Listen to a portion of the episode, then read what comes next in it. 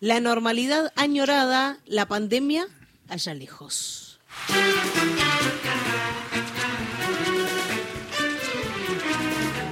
Allá lejos y hace tiempo es eh, la expresión, es linda, ¿no? Es una, es una, una oración sin verbos, ¿no? Unimembre se llama las que no tienen verbos, creo que sí, o algo por el estilo, no sé cómo se llame. Díganme, díganme ustedes, corríjanme, un gramático ahí, por favor, una gramática. Eh, allá lejos y hace tiempo, un título precioso que menciona, bueno, esto, eh, allá lejos y hace tiempo, eh, alude por ahí a dos magnitudes, pero sobre todo cuando la pensamos, pensamos más claramente la, en la magnitud temporal, o sea, se hace mucho que pasó algo, cosas que recordamos, que por ahí no son tan lejanas, que por ahí no son, no es tan largo el periodo transcurrido cuanto lo que pesa en nuestra en nuestra memoria, en nuestro imaginario, en nuestro pensamiento y demás. El tiempo, bueno, el tiempo se mide de, distintas, de distintos modos y uno son las expectativas, las percepciones, las, el modo en que las personas comunes o no tanto, viven, recuerdan, evocan. Me, tengo la impresión y empiezo a hablar de un punto en el cual confieso, claro, mi, eh, una serie de limitaciones propias, no demasiado peculiares, pero digamos que las que uno no debería, digo, ni rasgarse las vestiduras, pero tampoco hacerse el sonso, que es, eh, no soy quien para decir cuánto gravitó la pandemia en la cultura política, en la cultura social, en la vivencia de las personas del mundo. Me importa, pero me importa de acá, digo, de nuestro país, de nuestra sociedad, pero hablando con algunas personas, leyendo lo que se escribe y demás, nadie me conforma demasiado en lo que se dice ahí, pero todos me dan una misma percepción, que, que incluso, por una vez, encastra o se vincula o tiene nexo o hace sistema, algunos dicen, con lo que dicen los eh, sabios, los gurúes, los preceptores de campaña. Los preceptores de campaña me han contado, me han contado sobre todo porque eh, los referidos a- al oficialismo, a Unión por la Patria, que es la fuerza que invoca la política realizada en la pandemia como virtud, digamos, ¿no? Es decir, que invoca en la pandemia se hicieron cosas bien. En la pandemia el gobierno estuvo activo, en la pandemia se consiguieron vacunas, en la pandemia el Estado estuvo presente, si hubiera estado Macri hubiera sido mucho peor, con Bolsonaro fue mucho peor, en Ecuador fue mucho peor, la capacidad del Estado de dar respuesta en muchos niveles fue importante, la existencia de un Ministerio de Salud versus la Secretaría de Salud a la que había sido degradada repartición, vino bien, ayudó. Uno propende a concordar con esas visiones, muy difícil la medición de la, del rendimiento de, de la, de la actuación pública, ¿no? de tanto el presidente como el gobierno general, pero uno está, en su momento pensó que, que se estaba bien rumbeado, un- tampoco hay tantos términos de comparación, porque fue un episodio único en la historia de, los las ultimísimas décadas, pero en todo caso eh, es el oficialismo el que quiere decir en la pandemia hicimos las cosas bien. Para los otros es más sencillo, pues dice, bueno, en la pandemia el gobierno hizo las cosas mal, como hizo todas las cosas, entonces hay que no hay ningún motivo para evocar la pandemia salvo para señalar que el gobierno eh, agravó los, los, los perjuicios que ya se causaban. Y entonces, y tampoco hay que rememorarlo mucho porque hay que salir de eso y cuando se salió el gobierno no dio buena respuesta está la discusión, el gobierno alega, con razón, también dice, bueno, eh, eh, el gobierno, en, e- en ese momento el gobierno emitió moneda a lo pavote, cosa que a mí me parece bien, no, no- no- no está tan de moda, pero a mí me parece bien, el gobierno distribuyó los, los, los ingresos familiares de emergencia, el IFE los instituyó, distribuyó los anticipos para el trabajo y la, la producción, una fortuna, pensando en conservar la fuente de trabajo, con una, un par de ideas que estaban bien, la relación entre los costos y demás escapan a la, a la capacidad de quien les habla. A mí me parece que en principio había que pagar muchos costos para evitar que hubiera desocupación, eso es muy importante, y a partir de ahí, en fin, son decisiones, el resto ya tampoco queda mucho en manos de los técnicos, porque hay quienes están en contra del, del, cariz de las medidas y entonces dicen que está todo mal, y los que están a favor que dicen que, bueno, que los números terminan de cerrar. En cualquier caso, eh, los propios eh, asesores del oficialismo en campaña, en particular el catalán eh, que está de moda, ¿no? Antoni Gutiérrez Rubí. El otro día leía a Juan Courel, que es un consultor simpático que estuvo, que estuvo alguna vez con Scioli, que estuvo, en fin, que trabajó en alguna campaña, también trabajó un ratito en la campaña de 2021 y en otras cuestiones que decía, bueno, no, nos están sacando trabajo los extranjeros, ¿no? Antes un ecuatoriano, ahora un catalán y estamos los honestos consultores argentinos acá pidiendo nuestro lugar. Bromeaba. Digo, qué sé, supongo. Eh, broma, pero si no quieres no es tan broma, ¿no? Dirían en Twitter. No, claro, por eso, qué sé yo. Entonces, eh, ¿qué dice? ¿Qué le dice Gutiérrez Rubí? No hay que hablar de la pandemia, porque la gente, entre comillas, no quiere oír hablar de la pandemia. O sea, no hay que recordarle la pandemia a la gente, esa, esa etapa espantosa, porque recordársela y decir que se la mejoraste un poco, que se la aliviaste un poco, que hiciste lo mejor que se podía, que gracias al gobierno no sufriste tanto, no es buen argumento.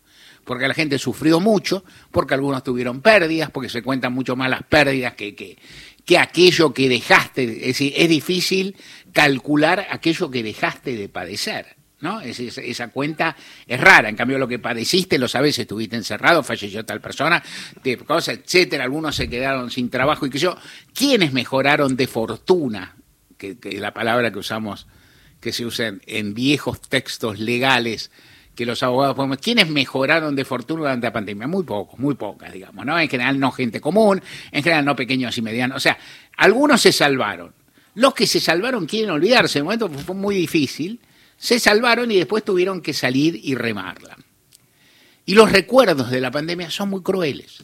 la, resocialización fue muy difícil, la salida a la vida común fue muy difícil, el lapso de, de encierro, bueno o malo, correcto o no, si no lo pongo en discusión acá, es, fue muy cruel. Fue muy cruel para muchísimas personas, y fue muy cruel también repartido un poco desparejo, por razones muy erráticas, por razones primero, razones económicas siempre hay, hay personas que tienen más recursos y que pueden hacer una cantidad de cosas, pueden irse a vivir afuera un rato, pueden tener alguna posibilidad, tienen en general hábitat más amable, tienen en general mejores servicios de internet y mejores compu para que los chicos participen virtualmente en la escuela. Esto sucede en promedio, estos son diferencias sociales preexistentes que no se pueden reparar y ahí en ese lapso también ocurre algo que luego se olvida, que es que los docentes remaron, los docentes argentinos en tendencia, en promedio, en mayoría, remaron un montón para sostener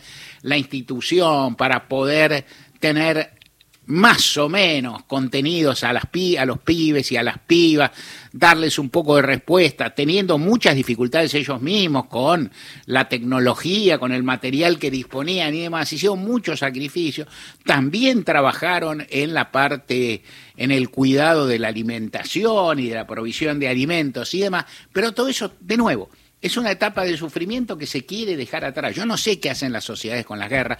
Creo que las manejan distinto, porque la guerra se gana o se pierde. ¿no? Y al ganarse o perderse, hay algo ahí. Si la ganás, bueno, hay un sentimiento nacional o algo por el estilo. Si la perdés, pasa una cosa. Y hay un modelo de resurrección que en la Argentina, creo yo que este es un punto, y lo pienso en voz alta y lo abro para seguir pensando con, con toda la oyentada y también con los compañeros que andan por acá eh, la remontada argentina fue floja. La remontada argentina de la pospandemia fue floja.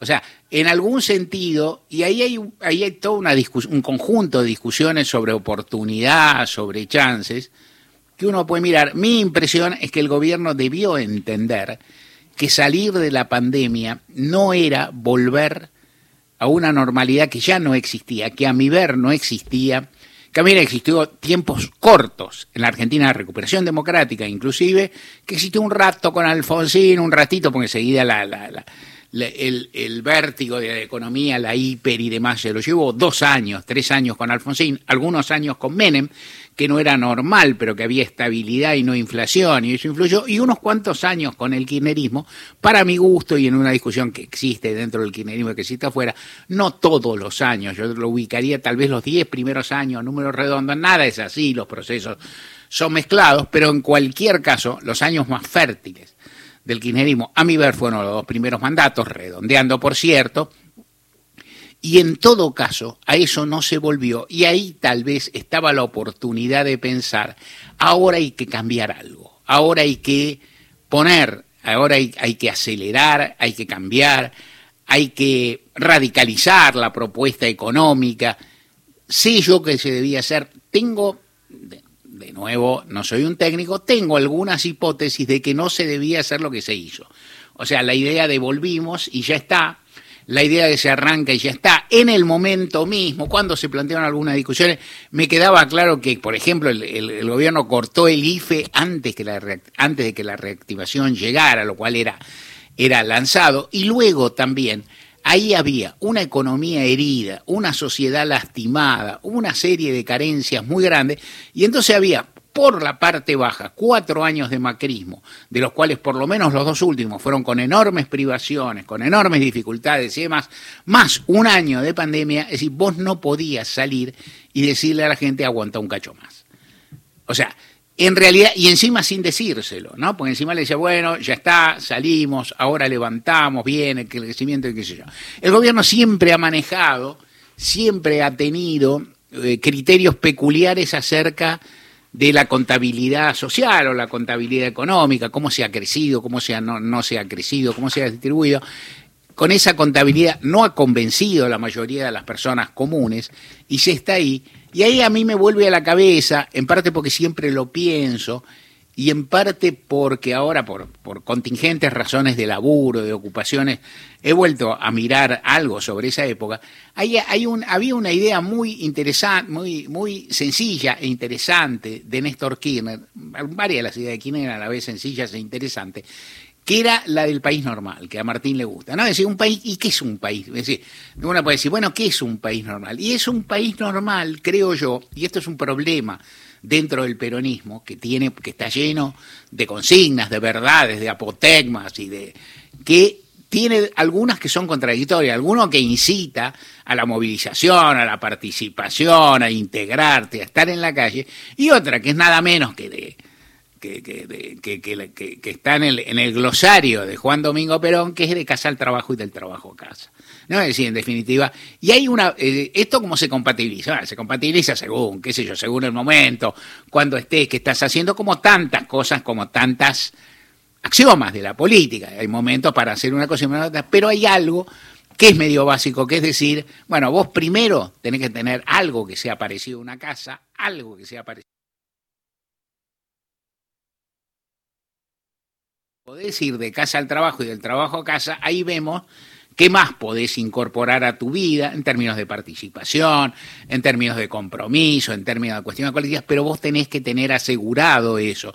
Y también es cierto que hay una característica del peronismo que también es contradictoria con muchas.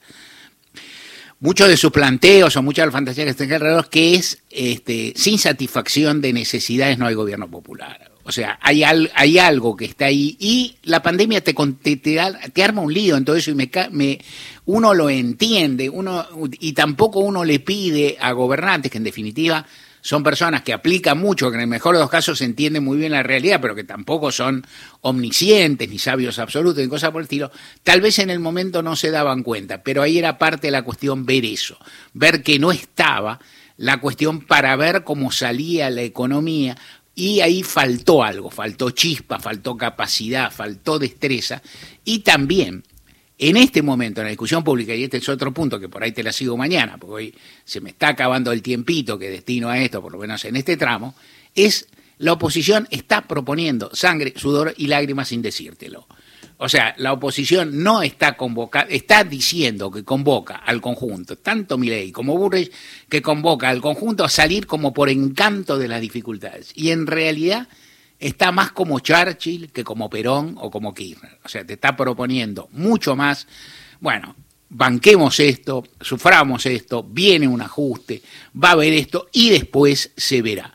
En esta, así dicho, yo creo que la, la sociedad no, no tendrá tampoco el margen de paciencia o de tolerancia para esperar eso. Yo creo, y es una intuición, que buena parte del apoyo que, concita mi ley, y por supuesto que no lo puedo probar, pasa parte de la idea de que las cosas se van a solucionar pronto. O sea, yo no creo que sea una generación sacrificial, como pudieron serlo en algunos otros países o en algunas otras sociedades, las generaciones de posguerra, que decir, bueno, nosotros vamos a padecer después de una etapa muy difícil para que nuestros hijos vivan en un país mejor. Por cuestiones generacionales, culturales, formativas y demás, a mí me parece que están esperando otra cosa y que en eso, dicho con el mayor de los respetos, pero también con una dosis alta de certeza, se están equivocando.